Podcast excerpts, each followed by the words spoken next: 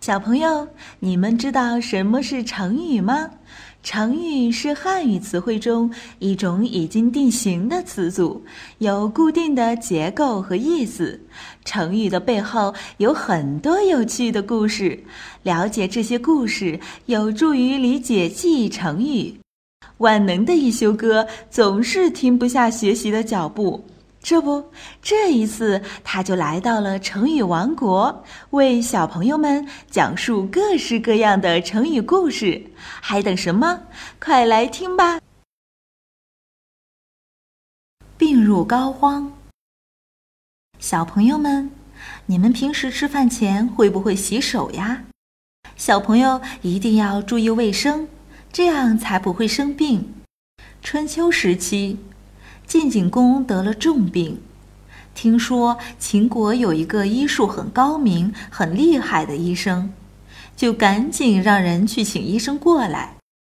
医生还没到，晋景公却做了个梦，梦见他的病变成了两个小孩儿，正悄悄地在他身旁说话。一个说：“那个高明的医生马上就要来了，我看我们这回是逃不了了。”我们躲到什么地方去呢？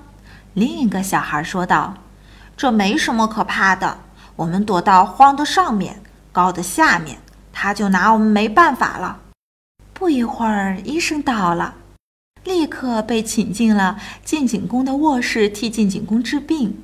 诊断后，大医生对晋景公说：“这病已经没办法治了，疾病在荒的上面，高的下面。”扎针又扎不到，吃汤药也好不了了，这病是实在没法子治了。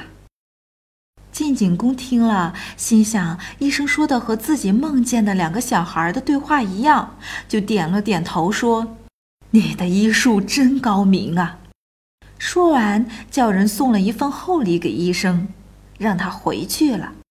后来，这个传说被人们概括成成语。